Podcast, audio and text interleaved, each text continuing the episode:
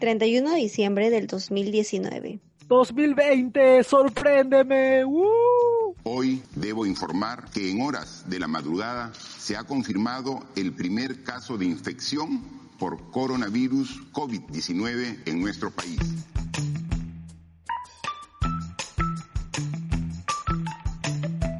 Hey, hey, hey, bienvenidos una semana más a este podcast de miércoles, de mitad de semana quiero decir, yo soy Yasmin. Y yo Luis, bienvenidos a un nuevo y el último capítulo del año 2020 de Por Partida Doble Podcast. Por fin se acaba este año de mierda, gente, por fin. Por fin se acaba este año de shit que a todos nos agarró desprevenidos porque los primeros meses empezaron como siempre, pero cuando llegó marzo, nada volvió a ser como antes. Y qué trágico suena esto de verdad. Bueno, tan normal, así como que se dice normal, la verdad es que no empezó el año. Porque los primeros días es como que se rumoreó que iba a haber una especie de tercera guerra mundial. Pero sí tienes razón, mientras más avanzaban los meses, era como que más caótico se ponía todo. Por eso, en este último episodio de Por Partida Doble Podcast, hablaremos sobre los sucesos que nos marcaron en este año tan trágico. Sí, exacto. Y para eso nos hemos dividido. Obviamente no hemos escogido como que todos, sino algunos que nos llamaron más la atención.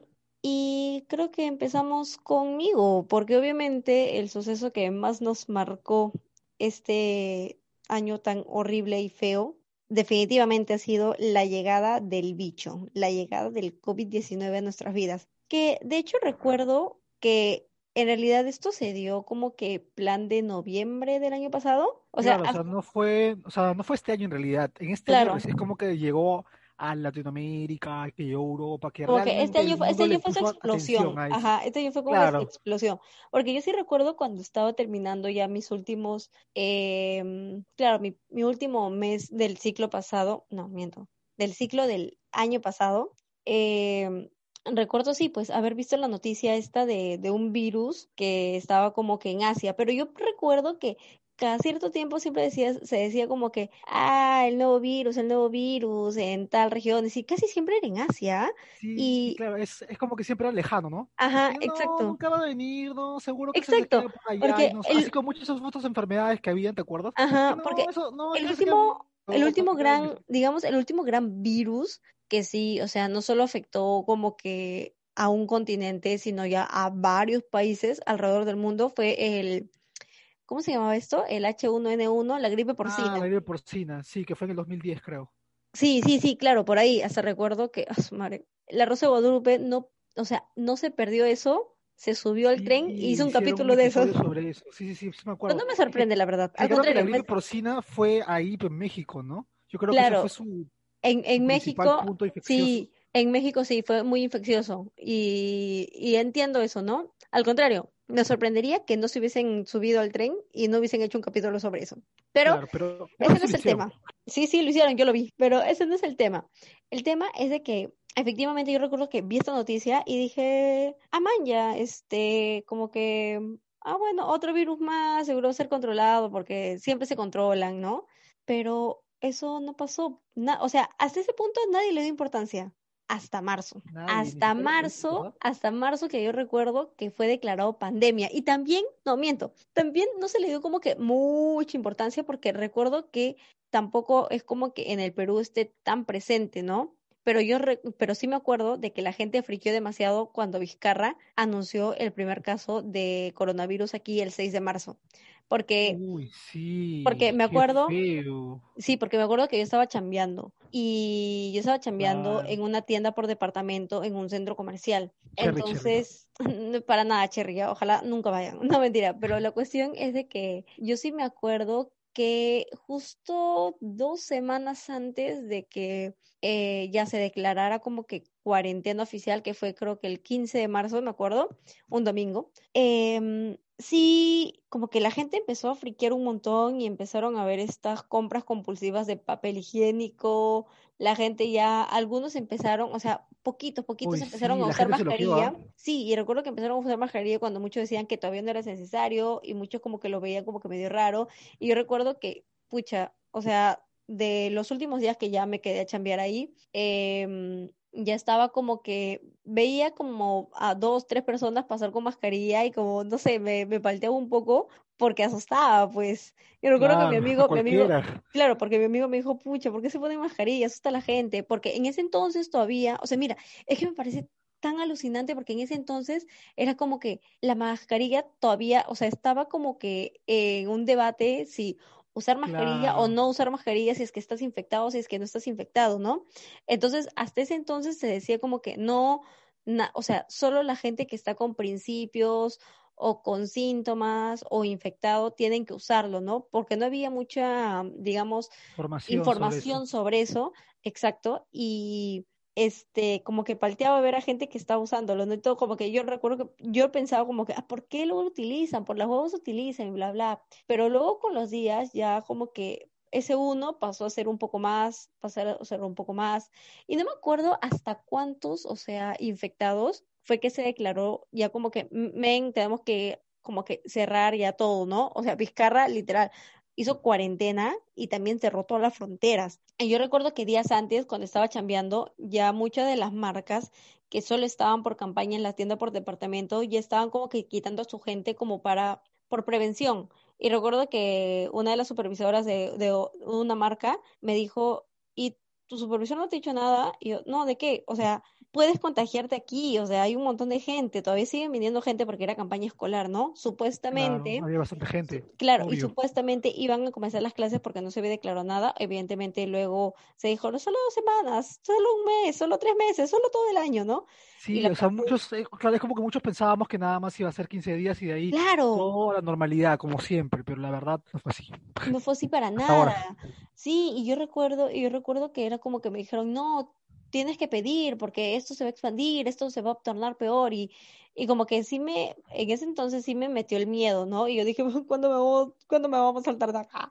Y ya, pucha, a todos nos soltaron obviamente el 15 de marzo cuando cerraron todo, pues, ¿no? Solo lo de primera necesidad y bla, bla, todo eso ya lo conozco. Claro, claro. Sí, ya. Entonces, eh, sí, a partir de eso ya como que nada volvió a ser lo mismo, nada, nada, nada. O sea, nosotros pensamos que todo iba a ser 15 días, ya pucha, máximo un mes y luego iba a volver a la normalidad, pero creo que en ese entonces no habíamos tomado mucho la magnitud del asunto, ¿no? De que en realidad para que todo vuelva a la normalidad, y lo digo entre comillas porque nadie me está viendo, es como que evidentemente lo único que nos haría volver un poco a esa normalidad que teníamos hasta hace unos meses es la vacuna. ¿Entiendes? Y eso, o sea, nunca vamos a volver al mismo estilo de vida, al mismo ritmo que teníamos antes, porque ahora estamos con mucha mayor restricción y yo estoy segura que después de que todo esto pase, igual vamos a tener siempre este este chip capaz que nos ha quedado después de haber adquirido nuevos hábitos, ¿me entiendes? Claro, pero son, son buenos hábitos, pues como que lavarse la mano, usa mascarilla si es que estás enfermo,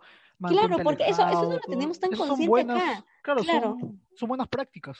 Sí, exacto. Entonces, no sé, ahora yo como que me pongo a pensar y digo, ah, su ven, o sea, se parece tan lejano, tan lejano o sea, parece tan lejano, pero al mismo tiempo tan cercano todo lo que pasó, porque siento que este año ha sido intenso, ha sido duro, no solo en los aspectos, ponte, de trabajo o en los aspectos académicos, sino en el aspecto personal, ¿no? O sea, estar confinado. Yo siempre me considero una persona que la verdad me gusta más estar en mi casa ahí tirada, pero también hay una parte mía que es como que necesita sociabilizar. O sea, necesito ver a más gente aparte de mi familia. Y, claro, claro. o sea, tampoco tan extremo, ¿no? O sea, está bien que te guste tu casa, pero hay ciertos límites. Siempre somos sociables también.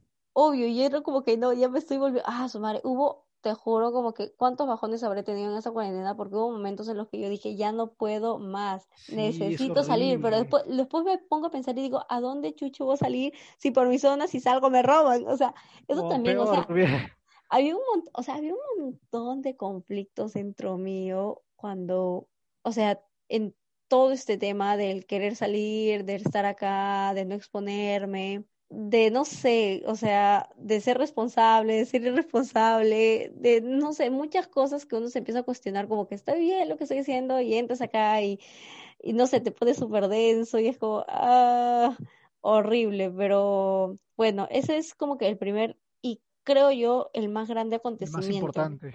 De todo este pinche año, porque todo, este año. Todo el año, sí. O sea, es como que a causa de esto. Y, o sea, sí, de taquito, así, súper sutil. Eh, recuerdo que para ese entonces se estrenaron un montón de cosas, ¿no? Como que, baja un montón de series, de películas con respecto al bicho, ¿no? Por ejemplo, recuerdo que Guerra Mundial Z entró a, ¿cómo se llama? A Netflix y creo que fue como que tendencia, como, como por dos semanas. Ven. A mí me encanta esa pelea porque me gusta, me gusta la acción, me gusta este, que los zombies no sean tan estúpidos y sean rápidos, ¿ya? Pero, ¿cómo se llama? Pero eso nomás como que demostraba porque recuerdo que o sea, los primeros meses de cuarentena era como que de verdad, de verdad la gente, bueno, la mayoría, como que estaba en su casa y estaba como que tratando de distraerse con otra cosa más. Y en Netflix, todo lo que tenía que ver con, con virus, con algo, estaba en tendencia. O sea, salió una película, no, no miento, ni siquiera es como que salió. Creo que era una película antigua que había entrado a Netflix y men, fue como que. Ah, sí, una película china, ¿no? Sí, creo que se llamaba Virus. Creo que nosotros lo hemos visto antes de sí, que. antes, sí. Mucho, antes, sí, con mi prima. Entonces, recuerdo que se volvió un boom, un boom. Es que, era casi parecido, ¿no? A la película. Claro, o sea, sí, o sea, sí, no, ¿no? Porque tiene sus toques de ficción, evidentemente, porque es una ficción. pero, pasaban cosas similares y era como que la gente estaba claro y claro. al pendiente porque yo creo que Netflix se volvió un boom por eso hasta ahora sigue siendo el boom. bueno Disney Plus ya le está quitando el trono. No, no creo yo creo yo creo que se va a demorar un poquito más todavía pero bueno no, pero yo creo de que como que la gente estaba asustada y quería asustarse más todavía viendo esas cosas a la gente le gusta hacer eso. Sí porque a mí me gustaba hacer eso pero bueno la cuestión es de que dentro de todo este, digamos, gran bombardeo de producciones con respecto a virus, yo quiero dejar como que así una recomendación que se llama eh, Pandemia. es una docuserie que está en Netflix, creo que cuenta solo con seis capítulos, súper chiquito. Y ahí no, o sea, mencionan al COVID, pero así como que lo mencionan súper superficial, súper superficial, ya, pero porque en realidad es como que fácil ha sido producida hace un año, entonces evidentemente no sabían nada del COVID, ¿no? Pero lo que sí me vacila es el tema de las predicciones que tenían, ¿no? De que, o sea, ahí te hablan científicos, te habla gente que que investiga sobre el tema de la gripe, sobre esas vacunas, te muestra los antivacunas, te muestra un montón de cosas muy interesantes, la verdad. Y digo, ahí ellos predijeron, y, o sea, predijeron de que iba a haber una pandemia mundial, que iba a ser muy grande, capaz no tan letal, pero que sí iba a impactar demasiado pero que no sabían cuándo iba a venir y que teníamos que estar preparados y todo. Y como que yo lo veo y digo, ah, la men, ¿quién a pensar que esto fácil lo habrán hecho hace un año, año y medio, después que se demoren en editar meses y todo? Y después de unos cuantos, sí, y después de unos cuantos tan meses ya pasó, ¿no? Y es como, ah, su madre, o sea, es que no, más que visionarios, era como que lógica, ¿me entiendes? Porque ellos explicaron ahí todo. Entonces, eh, recomiendo esa, esa docuserie que se llama Pandemia todavía sigue disponible en Netflix. Veanla, son seis capítulos, hay cosas muy interesantes, la verdad, datitos muy importantes que a veces nosotros como que somos el cliente, el consumidor final, no tenemos en cuenta de cuántas cosas, cuántas personas están detrás de cosas tan mundanas como una pastilla, una aspirina, ¿no? O sea, no sé. Sí, es súper chévere. Todo, es más complejo en sí. Sí, claro, sí, es súper chévere, gente, en serio. Mírenlo y no se van a arrepentir. Bueno, yo creo que tú y yo estamos de acuerdo que el COVID fue y está siendo el tema más importante durante este año Obvio. y el año que se viene también, porque hasta que no vengan las vacunas aquí a Perú, este tema del COVID va a seguir hasta el otro año todavía. Sí. Bueno, lo, lo, de la vacuna lo vas a tocar después todavía, así que no hay que adelantarnos mucho, pero aunque parezca gracioso, ah, pero aunque parezca gracioso, el COVID fue el tema más viral del año. ¿No entiendes? ¿Me río? ¿Me, tengo que reír? Maldita. Ya, ahora me toca a mí. Es mi turno. Yo voy a hablar sobre la supuesta tercera guerra mundial que se iba a originar en enero.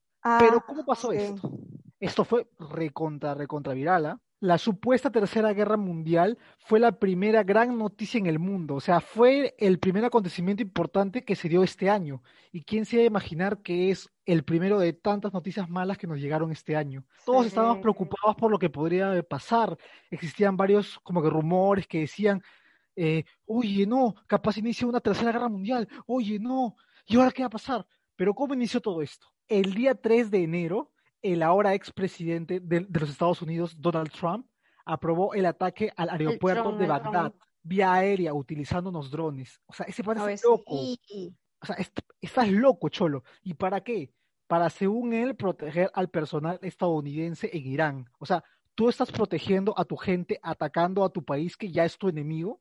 O sea, Trump nunca se ha caracterizado por ser el más inteligente, ¿no? Pero con eso ya se le pasó la mano. No, porque sí, actúa, actúa, no sé, desde el lado más irracional. Cuando uno dice, no, no creo que haga esto, lo hace y lo hace como que peor, ¿me entiendes? O sea, con ganas de cagarla. Claro, o sea, si tú sabes que vas a hacer algo que va a enfurecer a alguien que es tu enemigo y que por cierto tiempo han estado con cierto con cierta paz, pero cierta paz con tensión, no vas a mandar a matar a sus principales líderes, pues porque evidentemente el otro país se va como que a chorar, o sea, prácticamente con este ataque mató a su segundo general más importante. Y es como que Irán, o sea, yo pensé que Irán iba a armar una segunda guerra, una tercera guerra mundial, pero por suerte no pasó nada. Bueno, y estamos ahorita sin ninguna guerra mundial, ¿no? Pero por eso la gente estaba con si todas. si ellos hubiesen hecho eso, más del bicho, a la shit. No, ya iba a ser el fin de la humanidad. Por eso es que la gente estaba preocupada y hacía hashtag en Twitter, hashtag en Instagram, hashtag World War III. Uf, la gente ese fue el primer viral. Todos estaban hablando sobre la supuestamente guerra que iba a haber entre Irán y Estados Unidos. Pero yo creo que en realidad es como que la gente se estaba exaltando mucho porque si es que no se mete China o Rusia, yo creo que no puede ser considerada una tercera guerra mundial porque creo que Irán no está a la par con Estados Unidos. Pero yo creo, es que también no sé, depende. Yo creo de que si, o sea, que si se hubiesen intensificado más las, digamos, las cosas entre Irán y entre USA, China sí se hubiese metido, porque China siempre busca la oportunidad de molestar a USA y USA siempre, o sea, si China se mete es como que ¡pam! peor y busca los aliados y todo. Yo creo que igual sí capaz se hubiese dado, pero felizmente no se dio. Ha sido raro, ¿no? Porque ni Rusia ni China, que siempre suelen estar en contra de los estadounidenses, ¿por qué no se metieron ahí? Quizás es porque sabían lo del COVID, puede ser. yo creo que capaz eso también hay como que, o sea, bueno, Claro, porque fue en China, pues, ¿no? En China donde se originó. Capaz China era como que, ven, ahorita no tengo tiempo y ya una pandemia. Claro, o sea. Porque, o sea, en realidad. Yo creo que ellos sabían eso, ¿ah? o sea, tampoco por ser tan conspiranoico, pero yo creo que sabían eso y dijeron, no, o sea, vamos a entrar a una, a una pandemia y le vamos a meter una guerra mundial, no, vamos a acabar con todo el mundo. Así que mejor, Irán, ¿sabes qué? Tú juegas solito y ellos sabían de que Irán solito no iba a hacer nada, así que lo dejaron solito para que no se armara una guerra mundial que si no, estábamos acabados todos, ¿no? Claro, porque, o sea, en realidad, tipo, por ejemplo, con, con digamos, con, con el tema del, del COVID, que China obviamente no era como, o sea, para enero China ya fácil ya tenía bastantes casos porque comenzó en noviembre, o sea, no solo también le estaba chocando en el aspecto sanitario, sino también en el aspecto económico, que creo que ha sido también uno de los eh, cosas más golpeadas, ¿no? En, todo en toda la pandemia. Claro, obviamente. Entonces, fácil como que China como que priorizó, aunque también, dependiendo de mi, como que haciendo uso de mi investigación que, que hice para un curso, eh, depende capaz también por el tipo de orientación religiosa que tiene, ¿no? Si no está como que aliado a lo que China piensa o cree, porque China me parece que religiosamente, o sea, no, no tiene una religión como tal, son ateos, ¿me entiendes? Se, al contrario, se, se rigen más bajo una ideología que una religión. Entonces, capaz por ahí era como que es como, mmm, Irán es como que de esta manera, no estamos aliados. Entonces, ¿por qué ayudarle? pensamientos, ¿no? Choque de Ajá, exacto. Entonces, entonces, capaz por ese lado también. la verdad es como que sí, tienes razón, ¿eh? Por favor, por favor. Uy, sí, ahora sí investigo un montón para mis cursos. Uy, sí, sí. De algo sirve, la verdad es que tienes razón. No, o sea, tienes razón. Claro, entonces también este con Rusia también otras cosas, ¿no? Entonces, eh, son muchas variables como para saber por qué no funcionó. Aunque ahora también, ahora dicen que las, ponte, las nuevas guerras, si es que hay en un futuro, las nuevas guerras mundiales, no serían como las que recordamos, ¿no? así como que la gente va así con armas, ¡bang! así, ya no, ya. no, ya, o sea, al contrario, sería como que golpes más a otro tipo de cosas, no tan... Pero será guerra más químicas. También puede con ser. Virus, con bacterias. Es que ahora ya eso de las armas, de las pistolas, de los tanques, eso ya está obsoleto. Eso es cool, ya, ya no, ya, ya no la ¿Para qué? Ya. eso déjalo ya para los años 50, los 40. Es que tú un tanque lo puedes ver y si tienes mejor armamento lo puedes, eh, o sea, lo puedes romper, lo puedes destrozar. En cambio, si es que metes un virus por ahí, ¿qué pasa? Matas mucha gente. Aunque creo, creo que en la ONU hay una especie de tratado para que no se inicie una una especie de guerra química, pero tú sabes que cuando las potencias se empiezan a chorar, no respetan ningún convenio, o sea, no vamos a respetar nada, exacto. No van a respetar nada. Yo estoy seguro que la tercera guerra mundial va a ser química, con virus, con pandemias, con bacterias, y ahí sí, cuando empiece una tercera guerra mundial química, toda la humanidad se va a ir a la shit. Estoy segurísimo. Men, ah, que Ojalá que para ese entonces, ojalá de para ese entonces yo ya esté recontra bajo tierra ya. Yo también, por favor, Diosito. Sí, por favor. Quiero vivir, quiero vivir bien mis últimos años. Ya no quiero estar ahí preocupada por si viene acá un bichito de nuevo. no. No, por favor. Ya, mira, de, de acá 100 años, ya peleense, mátense con virus, ya con bacterias, pero. También si sobreviven ya, la humanidad, muchos predicen que ya tiene su tiempo contado ya, así que ya no sé, ya. Claro, o sea, por favor, ya déjenme vivir tranquilo. Suficiente ya tengo con una pandemia. No quiero dos en mi vida tampoco. No, ya no, ya. Así que, suficiente. después. Ok, sigamos. Let's move on. Bueno, ya, ahora yo continúo que, bueno, otro acontecimiento importante este año fue lo sucedido el 25 de mayo. El 25 de mayo, que fue la muerte. ¿Qué pasó el 25 de mayo? La muerte de George Floyd y el movimiento de Black Lives Matter. Men. En plena pandemia, ¿no? En plena pandemia, que yo no sé si tú sabías, pero Black Lives Matter inició en realidad en el 2013. No sé si sabías eso. Bueno, no sabía, pero es que es evidente porque los abusos policiales hacia las personas negras o afrodescendientes viene desde tiempos inmemoriales. Claro, obvio, sí. Desde, desde que se creó Estados Unidos prácticamente, los negros siempre han sido abusados, siempre han sido esclavizados. Y la verdad es que no me sorprende nada que ese movimiento del Black Lives Matter venga desde hace años. Es más, me, me parece muy corto. Yo creo que debería haber sido desde antes, pero bueno. A ver, cuéntanos más qué pasó durante tu investigación. Cuéntame. Ya, mira, cito tal cual de una fuente muy confiable, Wikipedia. Acá dice, dice, comenzó en 2013 con el uso del hashtag Black Lives Matter en las redes sociales después de la absolución de George Zimmerman por la muerte del adolescente afroamericano Trayvon Martin a causa de un disparo de bala. Black Lives Matter comenzó a ganar reconocimiento a nivel nacional por sus manifestaciones después de la muerte de otros dos afroamericanos en el 2014, 2003, 2014. Acá eh, fueron Michael Brown y Eric Garner, dando lugar a protestas y disturbios en Ferguson, en Ferguson y en la ciudad de Nueva York. Desde las protestas en Ferguson, los participantes del movimiento se han manifestado en contra de la muerte de numerosos afroamericanos por acciones policiales, los policías siempre, incluyendo los de Tammy Rice, Eric Harris, Walter Scott, Jonathan Farrell, Sandra Bland, Samuel DuBose, Freddie Garay, no, Freddie Gray, Freddie Gray y George Floyd. Y ahora vamos a centrarnos en la muerte de George Floyd, porque esta, o sea, yo recuerdo que sí, causó gran, gran conmoción el 25 de mayo, gracias a la divulgación de un video en el que se muestra como un policía literalmente se arrodilló encima del cuello de Floyd, sin importarle que este esté como que diciendo un poco como que de aire, de auxilio. Claro, que no podía respirar. Claro, no podía respirar, ¿no? Y posteriormente quedó inconsciente. Ya luego, horas después, se declaró como que había muerto y de los cuales hasta ahorita creo que, no sé, no hay una versión, digamos, oficial verídica, porque salen versiones como que para ese entonces ya había muerto, que llegó cadáver en el hospital, que en el hospital lo mataron, y un montón de cosas más que, que este, digamos, engloba todo lo que en respecto a su muerte, ¿no? Esto no solo sacó a relucir como que el degradante comportamiento que tienen los policías. Y, o sea, es que sí, allá los policías en, en USA son bien, siempre se les ha visto como que son bien... Racistas. No, aparte de racistas, es como que no les puedes, o sea, tú no les puedes decir ni tocar nada. O sea, la forma en que tratan a un policía acá, o sea, nunca lo vas a ver allá. No nada, o sea, nunca lo vas a ver allá. a policía así como allá, allá los policías, por tratarlos igual que acá, te pegan, te matan inclusive, peor si eres negro. Peor todavía.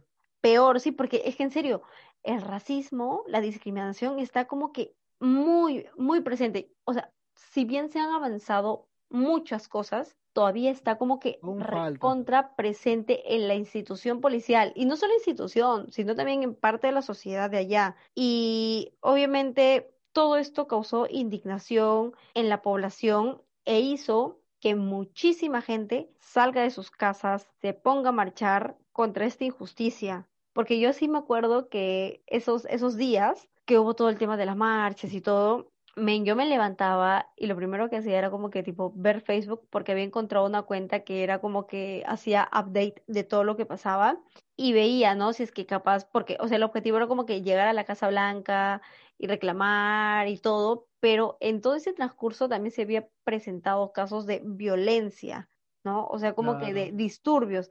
Entonces también como que mucha gente estaba como pendiente de que si es que llevaban a la Casa Blanca, ¿qué iban a hacer? ¿no? Claro, Porque Trump así nomás no se iba a dejar, ¿ah? Claro, ah, también recuerdo, recuerdo que también decían de que, de que Trump se había escondido en su búnker, que no sé qué cosa. ¿Te acuerdas cuando la Casa Blanca también se apagó por primera vez en no sé cuántos años? Sí, muchos años. Y un montón de cosas. Y mientras yo estaba escribiendo esto y estaba recordando un poco, me puse como que a pensar y dije, me, es tan raro ver, o sea, y recordar que todo lo que sucedió en ese entonces Obviamente no con la misma magnitud, pero sucedió acá en nuestro país. Salir a marchar por algo que de verdad nos molestó demasiado y no sé, o sea, obviamente se generaron disturbios, ver que los actos policiales de verdad, o sea, no sé, es un problema de institución a nivel que mundial. A nivel mundial, los policías tienen problemas a nivel mundial, no solamente aquí en Perú sino en todo el mundo los policías se creen intocables.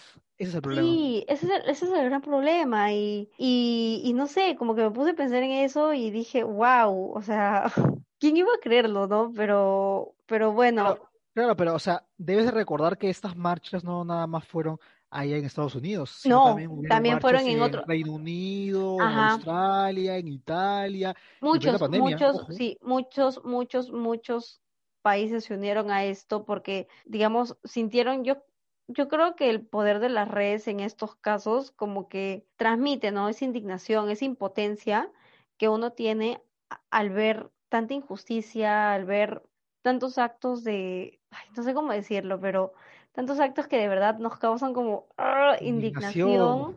Sí, exacto. Sí, pero también quisiera acotar que Parte de esta indignación y racismo se desplazó aquí en nuestro país porque muchas personas empezaron a criticar a otras que solo ven o hacen algo cuando una cosa es tendencia en un país extranjero o digamos es tendencia eh, a nivel mundial y no visualizan o son conscientes de la realidad que viven muchos peruanos aquí en nuestro país a causa del racismo.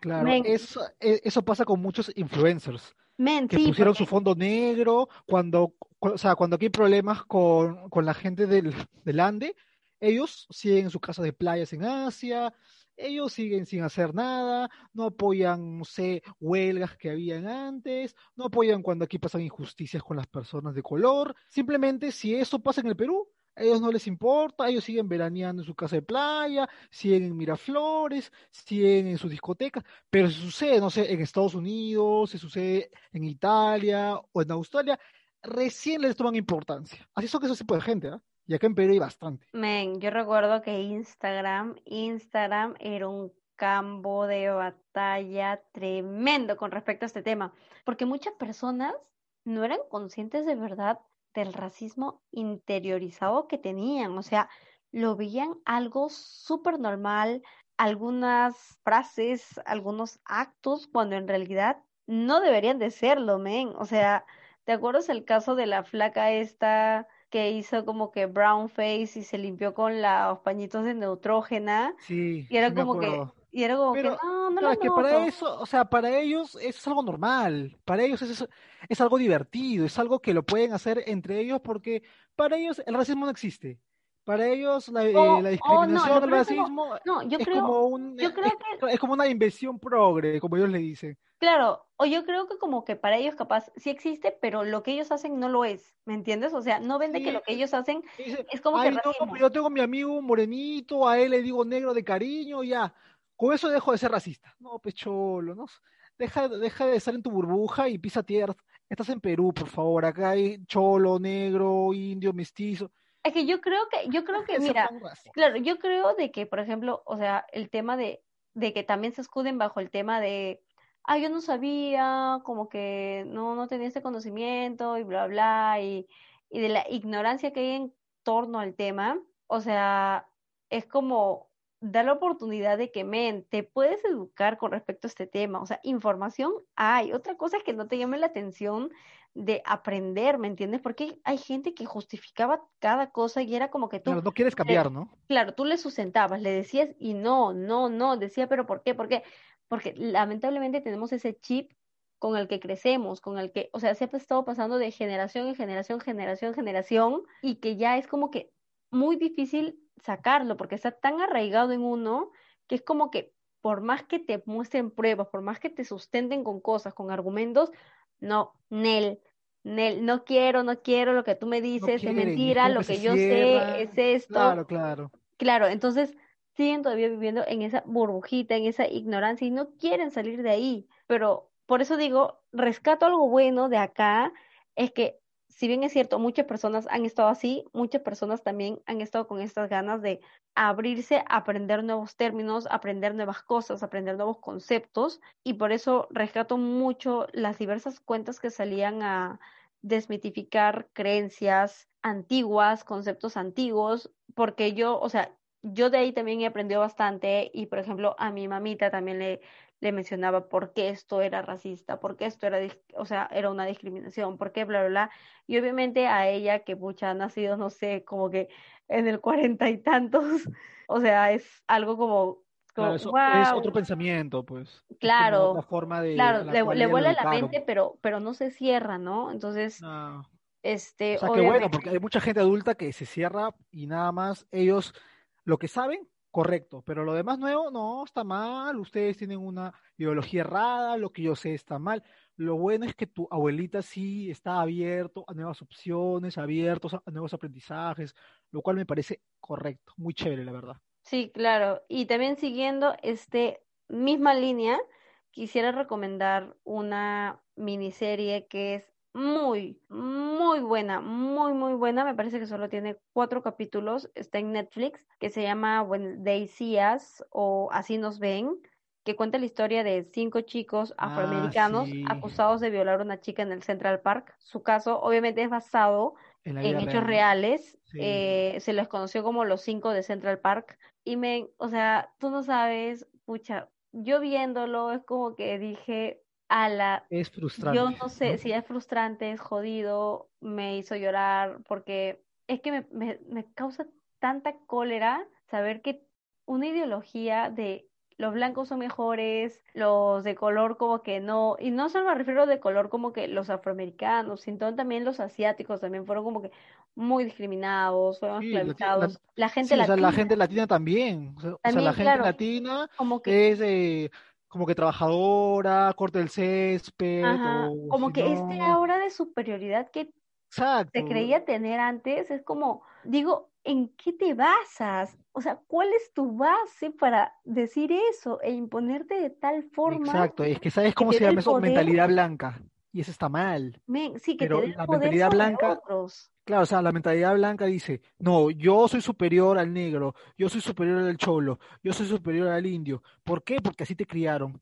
Y tú no quieres cambiar porque eso te favorece a ti, porque tú te quieres seguir sintiendo superior a los demás, lo cual está mal. Y sabes, acá, acá fue donde se popularizó ese término llamado racismo inverso. Te juro que cuando yo escuché, ah, claro, o sea, te juro que cuando yo escuché ese término eh, racismo inverso, te juro que me maté de la risa y me dio cólera a la vez. Porque el racismo inverso no existe. No existe, Henry, no existe. Por favor. No existe eso. O sea, esa es una invención que, que se crean los blancos para hacerse las víctimas. No existe racismo inverso. gente, porque mire, hay que hablar. hay que tener claro, son privilegiados, son privilegiados lamentablemente, y no es su culpa, para nada es su culpa, pero hay privilegios que no pueden negar que tienen, ¿me entiendes? Lamentablemente a una persona de provincia, a una persona afroamericana le cuesta muchísimo más lograr ciertas cosas que a una persona que no lo es. Claro, o sea, tú estás en Perú, tú acá en Perú si eres blanco, eres privilegiado, vas a tener oportunidades, vas a ser exitoso. Sí, porque lamentablemente todavía se le sigue viendo como algo que la gente aspira a ser. O sea, de verdad, que hay que cuestionarse. Culpa, culpa de la televisión, culpa de la publicidad, culpa de la sociedad. Por eso es que no existe racismo inverso. Tú, a ti, a ti no te rasean, a ti no te discriminan. O sea, no puede haber un racismo inverso a algo que no existe, ¿me entiendes? Ahí está mal. Tú sabes que son términos que ellos se crean para hacerse de las víctimas nada más. Sí, pero bueno, ya sin tanto denunciar, quería dejarles con esa, esa recomendación. Pueden verla, son solo cuatro capítulos, Vendéis no se van a arrepentir, en serio, gente. Es muy buena. Hoy, has venido muy, muy recomendadora. Por favor. Y ahora hay que seguir con los puntos. Bueno, ahora me toca hablar a mí sobre uno de los acontecimientos más importantes, creo yo, en lo que se refiere a la, a la tecnología espacial. El lanzamiento de Crew Dragon, la empresa de Elon Musk SpaceX, junto con la NASA, el 30 de mayo realizó con éxito el lanzamiento de la misión Demo 2 y la cápsula Crew Dragon con dos astronautas, Douglas Harley y Robert Behinkley, quienes viajaron hacia la Estación Espacial Internacional y este viaje es considerado por muchos uno de los hechos históricos del año, porque es la primera empresa privada que lanza una de sus naves hacia, hacia dicha estación lo cual es muy, pero muy importante porque la mayoría quiere empezar con eso de los viajes espaciales, pero de manera turística. Bueno, cuando me refiero a la mayoría, me refiero a la gente que tiene plata, ¿no? Porque según estimaciones, para que tú vayas a hacer turismo espacial, te va a costar alrededor de 55 millones de dólares solamente por 10 días. Ni cagando. En serio, o sea, por 10 días, bueno, yo creo que vale la pena si es que realmente tienes plata o si te sobra la plata o si eres multimillonario. Porque creo que conocer eh, el espacio siendo alguien normal, no siendo un astronauta, debe ser muy bonito. ¿ah? Porque, o sea, si, o sea, si por el solo hecho de ver las fotos de cómo es la Tierra desde el espacio es algo hermoso, imagínate verlo así en vivo. Yo creo que valdría la pena solamente si es que te sobran los millones, pero si no, si eres alguien normal como tú, como yo, lamentablemente hasta que te mueras lo vas a seguir viendo en fotos, en videos, en reportajes o en documentales. Sí, sí, sí. Bueno, continuando con los acontecimientos del año, yo creo que este es uno de mis acontecimientos favoritos, ¿sabes? porque aquí hubo shade, tuvo así, hubo como una pelea entre dos, entre dos personas que son consideradas muy importantes dentro del país más importante de todo el mundo. Estoy hablando de las elecciones de los Estados Unidos. El Trump versus el Biden. Eso sí fue, eso fue un acontecimiento mundial. O sea, porque no solamente le importaba a Estados Unidos, eso, eso le importa a todo el mundo. Porque, a todo el mundo. La economía estadounidense es, o sea, prácticamente casi todo el mundo depende de cómo esté Estados Unidos, excepto China, ¿no? Pero igual, o sea, es como que todo el mundo estuvo expectante a cómo iban esas elecciones. Por eso por el canal 4 y canal 2 de, no sé, canales argentinos, canales chilenos, colombianos, todos, todos, todos, eran elecciones de Estados Unidos, cómo iba Trump, cómo, cómo, iba avanzando Biden, a veces ganaba Trump, a veces ganaba Biden, depende de qué canal lo pasara. Claro, porque sus, sus elecciones son bien, son muy distintas a las nuestras. Claro, es que son métodos de votación distintas. O sea, las elecciones en sí es como que se dieron el día 3, el día 3 de noviembre. Pero la gente, bueno, algunas personas empezaron a votar antes y otras votaban después. La verdad es que no sé muy bien cómo va esa vaina porque es muy diferente que aquí en Perú, pero sí sé que la gente que votaba antes era porque vivía muy lejos de las zonas en donde se realizaban las elecciones. Y las que votaban, oh. pues, era porque vivían fuera del país. La cuestión es que el día 7 eh, fue donde por fin se pudo dar más o menos quién iba a ser el ganador. Y al final resultó que el ganador iba a ser John Biden con el 51.38% del total de votos, seguido por Trump que perdió pese a que hizo sus pataletas, pese a que quiso enjuiciar Ay, sí, es, es muy, es muy mal perdedor el Exacto, y solo, o sea, y solo obtuvo eh, un 46.91%. Eh, Biden obtuvo 81 millones, mientras que Trump obtuvo 84 millones. O sea, prácticamente aproximadamente unos, unos 8 millones de diferencia. O sea, no estuvo nada cerca como para decir que no, que eso fue mentira, no, que eso fue arreglado, no, que me quieren hacer daño. Ya Trump ya se quiere aferrar al poder cuando sabe que la gente ya no lo apoya como antes. Y un dato curioso, ¿ah? Trump ha sido uno de los pocos presidentes a los cuales no se ha reelegido, porque Bush fue reelegido, Obama fue reelegido. Oye, ¿y eso que Bush? y eso que Bush también no era santo de la devoción de ningún país. No, no. Pero hasta él fue reelegido. Imagínate lo malo que tuvo que ser Trump para que no fuera reelegido. Es que de verdad, o sea, mira, de verdad desde, desde antes de su, o sea, desde que él se lanzó como candidato, ya daba como indicios de lo que iba a ser su gobierno y aún así ganó, pero yo creo que ganó en parte también porque, digamos que en USA se caracteriza de que, o sea, la gente no está obligada a que vaya a votar, ¿me entiendes? ¿no? Eso va más como, ay, si me da ganas o no. Entonces yo creo que para ese entonces creo que la gente subestimó el poder de su partido, que si no me equivoco es el republicano, ¿puede ser? Exacto. Trump era republicano y Biden es... Eh, demócrata. Demócrata, sí. sí. Pero lo que me he enterado también es que no solamente hay esos dos partidos, ¿ah? Hay como 10 más, pero... Pero esos son los principales. Claro, esos son los, esos son los principales porque por los demás partidos, no sé, es como acá la casita o el FLEPAP, ¿no? El FLEPAP antes de que antes de que entraran en su mayoría al Congreso. Claro, el FLEPAP antes antes de los memes. Algo así, es como que los dos principales partidos políticos son el Partido Demócrata y el Partido Republicano. Los demás están ahí simplemente para rellenar las cartillas, pero Claro, ¿no? Para, para que vean que eso hay más de dos. Claro, obvio. Entonces, como que yo creo que también no es como que escogieron a la gente a Biden porque, pucha, oh my God, el mejor candidato, no. Es como que, puta, queremos sacar a Trump de acá de una vez ya. Es como el mal menor, ¿no? Ya, claro, obvio, ¿no? Es como, ya, ya, por favor, vete ya, señor, siéntese, señor, ya, váyase a su casa. Claro, es que hizo tantas cosas malas. Sí, es que, en serio, es muy prepotente. O sea, ya a veces, mira, una vez esa risa, ¿no? Ya, pero otras veces ya es como que, ven ya, cállate ya, das cólera, ya, me estás asando. Es más, claro, es más, podríamos hacer un podcast completo de cosas malas que haya hecho Trump durante su gobierno en serio, nos podemos pasar todo un podcast hablando de todo lo mal que ha hecho durante su gobierno, en serio. Son tantas cosas y tantas cosas son tan injustas que dan rabia que mejor no las tocamos, pero si quieren busquen en internet cómo Trump le quitó el, o sea, es como que Trump le quitó el apoyo a la Organización Mundial de la Salud, o Trump se quitó de, de, de, un acuerdo para favorecer a los bosques, todo eso. Trump hizo lo que quiso con Estados Unidos, ¿no? Sí, sí, sí. Entonces, como que ya la gente ya quería sacarlo ya de una vez y ¡pum!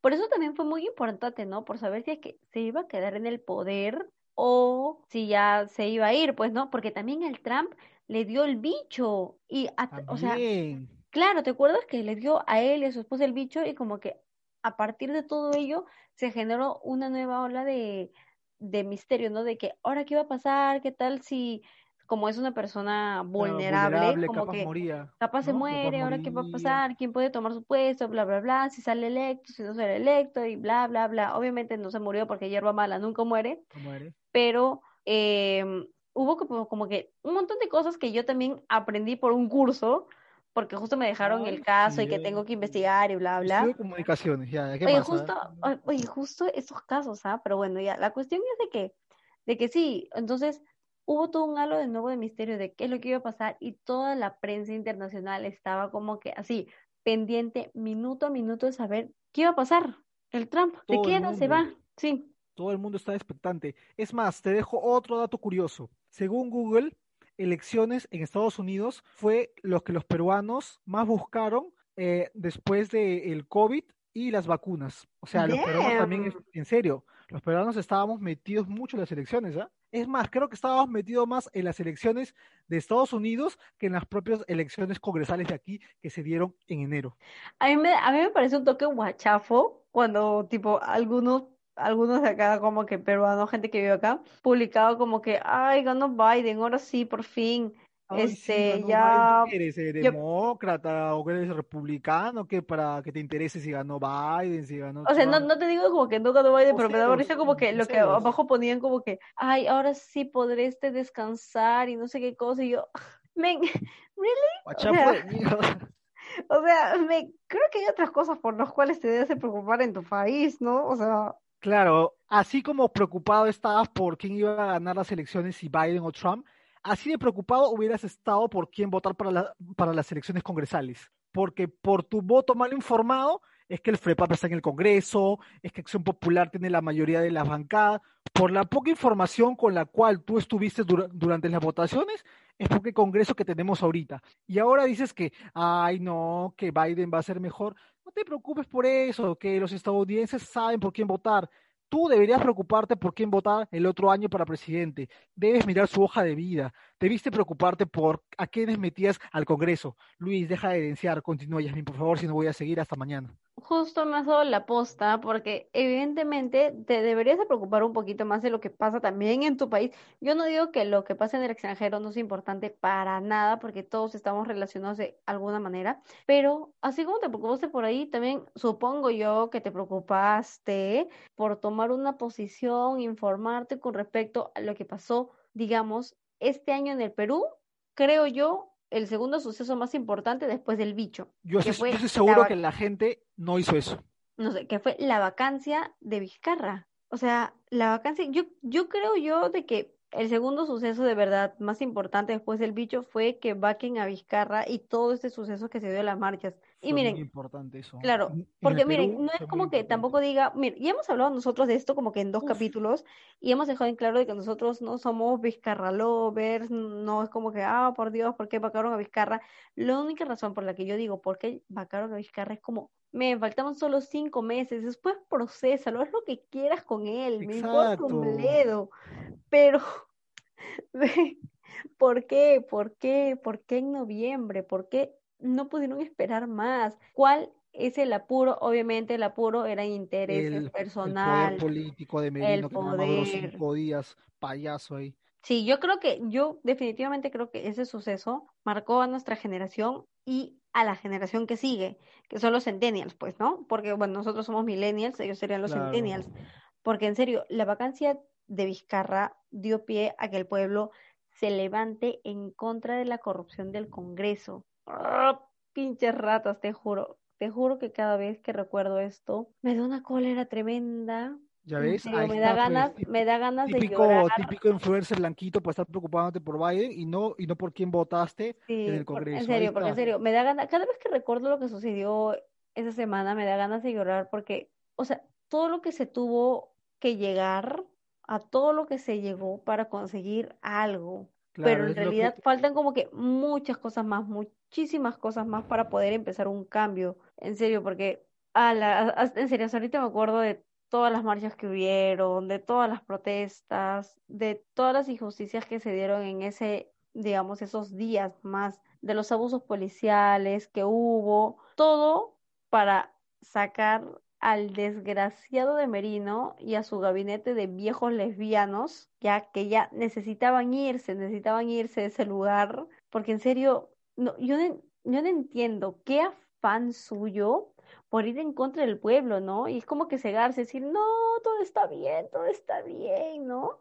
al final, cuando afuera todo está mal. Claro, obviamente. sabes que está mal, pero te quieres cegar. Claro, exacto. Y al final, o sea, sí se llegó a, salir, digamos, de la presidencia, pero no del Congreso, sigue todavía ahí.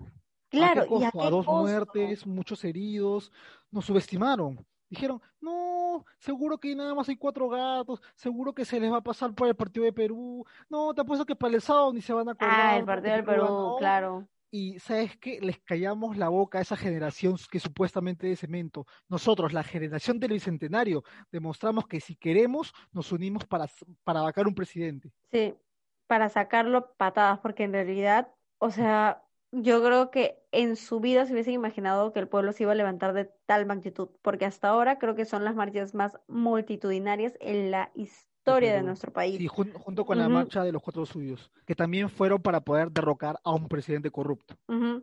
Pero bueno, lo que yo digo, puedo rescatar, y lo digo entre comillas, rescatar de todo esto, es que hay que tener en cuenta de que somos muy privilegiados al tener acceso a Internet, al tener acceso a ah, información, y que no hay ningún tipo de excusa para no saber lo básico de la política en nuestro país. O sea, no hay, no la tienes, no la tienes, porque si antes decías, ay, la política me aburre, no me interesa, ya no, ya, eso ya no, ya, no, debes de volver a decir. Eso.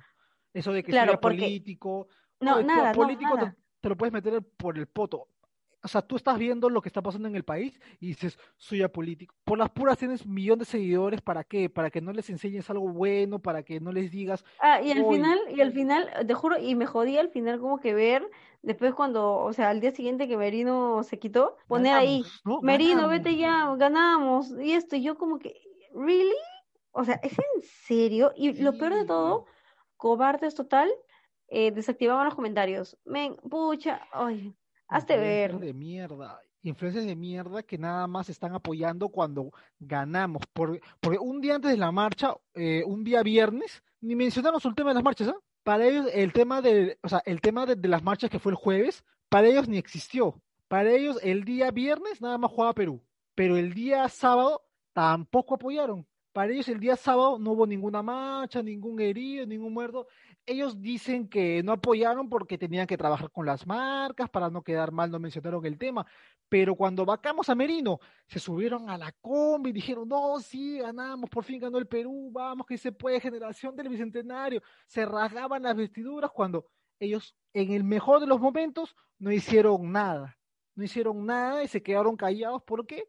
Porque no querían perder su trabajo con las marcas, porque supuestamente eran apolíticos, bla, bla, bla, bla, bla, bla influencers tibios, influencers que no valen la pena seguir. Por suerte yo no sigo ninguno de esos influencers y me siento tranquilo. Sí, yo también, cuando vi todo eso dije, por suerte, digamos, a los influencers que sigo no son de esa manera, no son, o sea, no comparten esa misma, ni siquiera sé si decirle ideología, posición que tienen, ya la verdad, de no meterse porque ese no es mi tema, no, felizmente no. Así que gente, tenemos el, la posibilidad de tener acceso a internet. no lo desperdicien, ¿ya? No lo desperdicien. Para el próximo año, para el próximo año espero que como todos tuvieron así las ganas de salir y rumbear y celebrar y bla, bla, en tiempos de pandemia y de estar hueveando en otras cosas, infórmense, ¿ya? Con las mismas ganas, infórmense, por favor. Nada más. Listo. Nada más. Eso lo. Infórmense ya. O si quieren más de nosotros renegando, tienen dos podcasts que están ahí y pueden escuchar nuestras opiniones o nuestras con nuestros consejos, ya.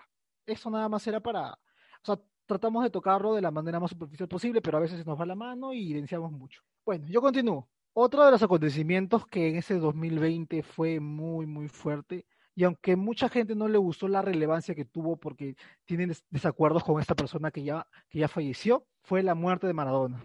También en las redes sociales se armó una batalla, se armaron dos bandos y a su muerte se dio un 25 de noviembre. Y en primer momento se dijo que fue una insuficiencia cardíaca, pero después se, demostró que en realidad fue negligencia de, sus médicos personales, lo cual es algo ya común en las estrellas, ¿no? Igual le pasó a Michael Jackson, a Michael Jackson. otro tipo de estrellas, sí. Pero lo más relevante de esto fue que en Argentina era tan idolatrado que se dieron tres días de luto nacional. Tres días de luto nacional. Tres, ¿ah? Uno, dos, no. Tres días. Y en su entierro hubieron tres mil personas, o sea, tres mil personas para un entierro de alguien es bastante gente. En época de pandemia. En época de pandemia es bastante, bastante gente. Yo creo que eso es uno de los acontecimientos que también por tres, no, por tres, cuatro, cinco, es más, hasta por una semana se habló de él. Aquí en Argentina, en Europa, en Italia, en, en todos los lugares se habló de él, en todas las redes sociales. No había otro tema durante esa semana que no fuera Maradona, sus polémicas, su muerte, sus goles, había peleas en Twitter, ¿por qué van a gloriar a alguien que hizo malas cosas aquí? Otros, no, pero tú no tomes en cuenta su vida personal, tú, tú, nada más enfócate en lo que eran sus goles y nada más, que no tienes que estar juzgando porque nadie es perfecto. Uy, se armó un bando en Twitter.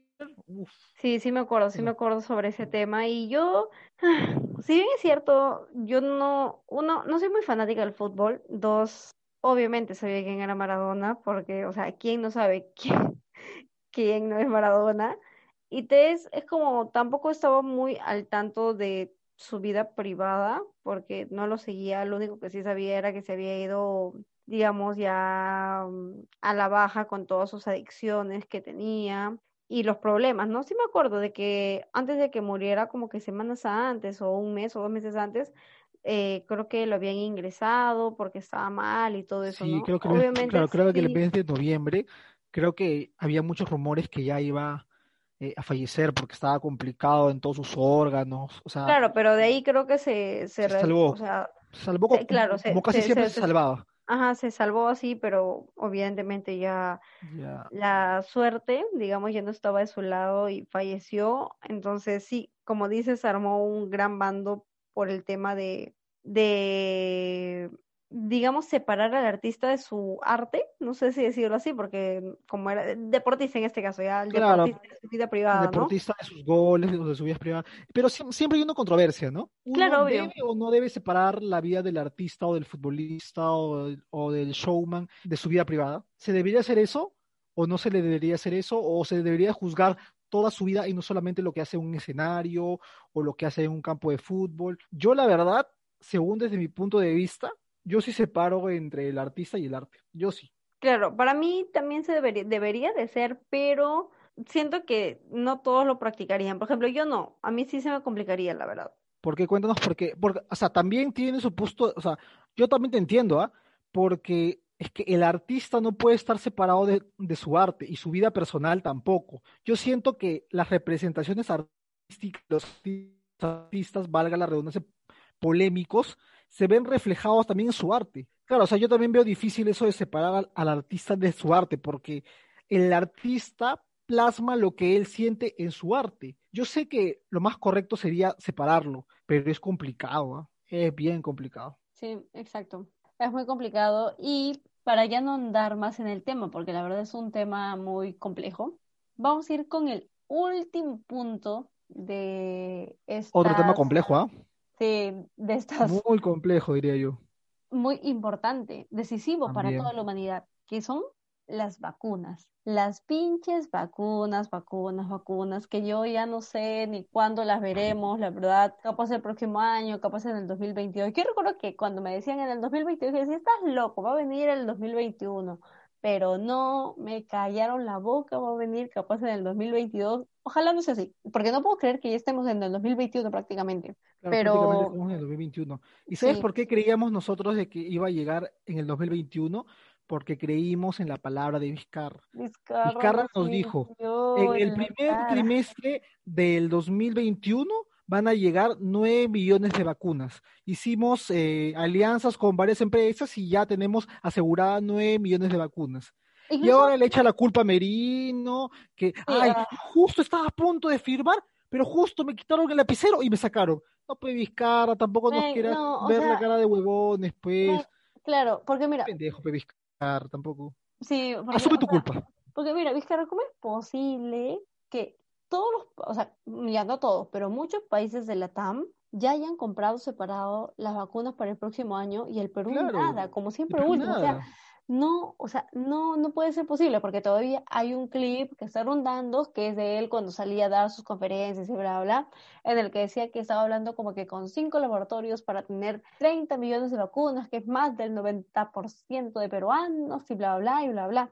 Yo digo, ¿dónde quedó eso? O sea, ¿dónde quedó eso? Todo quedó en el aire, todos fueron falsas promesas. Me jode tanto porque es como la el único rayito de esperanza para, digamos, ni siquiera volver a la normalidad, pero simplemente ya salir sin miedo, ¿me entiendes? Claro. uno siempre que sale, aún así sé con mascarilla, yo lo hablo de mí, me, me, da miedo, me da miedo como que contraer algo, juntarme con alguien, que se me pegue el bicho y, y que lo lleve a mi casa, porque en mi casa hay personas vulnerables y, y un montón de esas cosas, ¿me entiendes? Entonces, es como, me, el, el, único, el único requisito de esperanza nos lo quitaste. No, lo peor de todo, nos lo diste, pero fue una farsa. Claro, no, nos mentiste en nuestra cara. Mi mamá, mi tía te creyeron. Ahora, ahora están esperando la vacuna. Mi tía aún cree en ti. Eso es lo peor, que mi tía aún cree en ti. Estábamos sentados todos en la mesa escuchando tus, eh, ¿cómo se llama? Tus, eh, es, o sea, eso lo decía siempre a las 12. Ah, ya, como si fuera este, el Angelus, el Angelus. No, no, pero es que no tiene un nombre. ¿Conferencias? Ah, claro.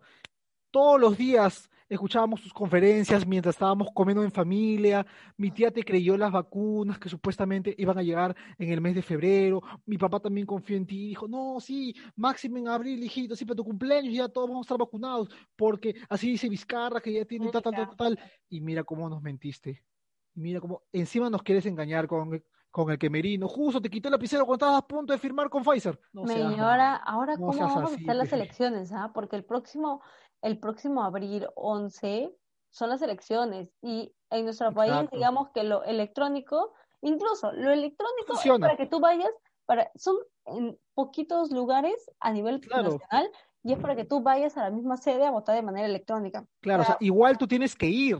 O sea, no es porque sea electrónico, tú puedes votar desde tu casa o desde una página web. No, igual tú tienes que hacer tu cola y recién cuando vayas hay una máquina para que tú marques.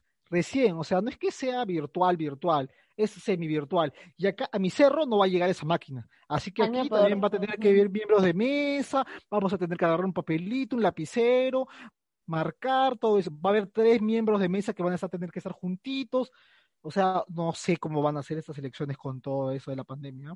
Supuestamente iban a llegar las vacunas para que los miembros de mesa se vacunen y no estén eh, como que en ese peligro por estar junto con mucha gente, por estar hablando con los votantes, por estar muy pegado al secretario o, o a la vicesecretaria, pero con lo, o sea, con lo que nos enteramos ahora, no creo que lleguen ni para las elecciones de municipales inclusive. O sea, no sé, la verdad, yo no creo, o sea, yo así siendo bien negativo, porque en estas circunstancias yo creo que hay que ser negativo. Sí, hay que ser negativo. Yo creo que va a llegar en el 2022, pero no sé, en abril del 2022 creo, o sea, de acá más de un año. Y yo, y yo ya no sé si es que puedo soportar un año más de esta misma, o sea, de esta forma. O sea, yo ya la no verdad Es que, no sé, o sea, yo la verdad es que me sentí demasiado traicionado cuando me enteré de que lo de las vacunas era falsos. Es como que rompieron mi única esperanza, o sea, sí. ya no, no sé. Pero, ¿sabes qué es lo que también me jode? Los pinches antivacunas. O sea,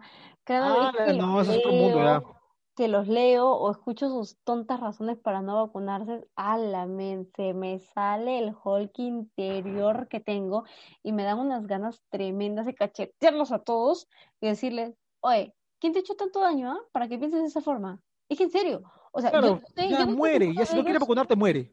Claro, porque yo sé si muchos de ellos son trolls, le encanta joder a la gente, o si de verdad piensan que las vacunas son fake, o que Bill Gates o Soros, quién rayos es, no sé quién es, nos vaya a controlar. O sea, please, stop, eh, gente, stop, por favor. Dejen de paniquear tanto, dejen de sobrepensar cosas y creer todo lo que miran en internet, men. O sea, ser conspiranoico ya es como, ya, ya pasó de moda, ya aburren de verdad. Y los conspiranoicos ya, ya llegaron a un momento en donde ya se creen cualquier tontería, lo del 4G, lo que nos podrían insertar, los que nos podrían insertar chip en las vacunas, los que como que el COVID fue creado por China para dominarnos. O sea, ya está bien de ya, quizás el primer mes ya puedo, puedo entenderte de que te vuelvas conspiranoico porque estás aburrido en tu casa y necesitas hablar sobre algo, ya, pero o sea, yo creo que el mundo, las muertes que han pasado en el mundo te han demostrado que realmente el COVID no es un invento y que debes usar mascarilla. Por favor, ya no seas conspiranoico, ya no seas, no seas ridículo.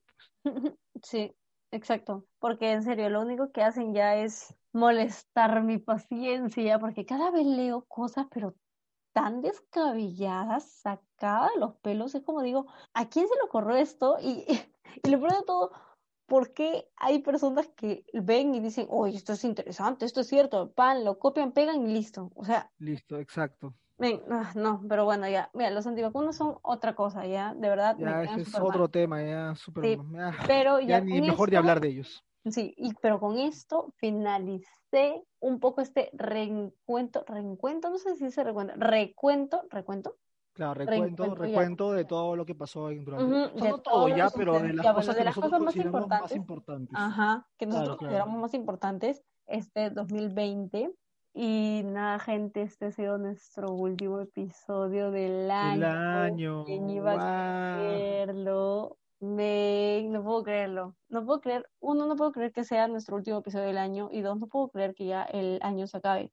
porque esto lo vamos a estar escuchando fácil el miércoles 30. En el peor de los casos, el día 31, lo cual sería un bonito regalo para pero algo que me de mejor manera el fin de año. Sí, pero algo me dice que capaz el miércoles 30 ya, pero aún así no puedo creerlo. Lo único que nos queda este decir es muchas gracias por estar aquí, por haberse quedado hasta este minuto y decirles de que nos pueden encontrar en redes sociales como arroba por partida doble podcast y a mí me pueden encontrar en Instagram también como arroba Yasmin Yaranga. Y a mí como arroba Luis Lázaro como ya les dijimos, a nosotros no nos sigan, sigan a la cuenta, por favor. Exacto, lo más importante es que, sigan a arroba por partida doble podcast. Tienen que seguir ahí en la cuenta y nada, queremos desearles, en serio, de todo corazón que pasen unas bonitas fiestas, por favor, gente, no se reúnan con patas, no vayan a otros lados y decir, ah, cumple todos los protocolos, por favor, no, gente, la segunda ola se está viniendo, están empezando los contagios de nuevo y hay que evitar, por favor, reunirnos, vamos a poder, no es el fin del mundo no vernos, yo sé, créanme, no veo a mis amigos desde que inició todo esto, pero hay que evitar, hay que evitar salir si podemos y nada, pasen unas fiestas. Claro, gente, exacto, o sea, deben de cuidarse, por favor, usen la mascarilla, si van a pasar eh, año nuevo con personas que no conocen o si van a irse a una fiesta, piénselo bien porque recuerde que viven con gente que es vulnerable, por favor, tomen sus precauciones, quédense en casa, no salgan el 31. Yo sé que tu amigo se ha ido a la playa, he visto que muchos de mis amigos se han ido a la playa, se han ido a, Asia, a tonear. No sigas los malos ejemplos quédate en tu casa, te puedes arrepentir, en serio.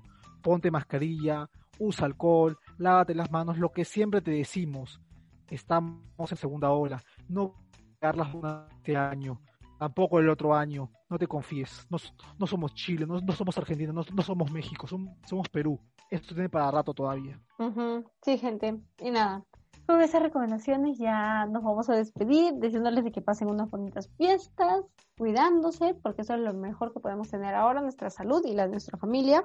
Y nada, ya nos reencontraremos el, próximo año. miércoles, el próximo año, en un nuevo episodio, en un nuevo capítulo. Y nada, cuídense un montón, los queremos mucho y bye. Nos vemos. Chao, bye, Bye.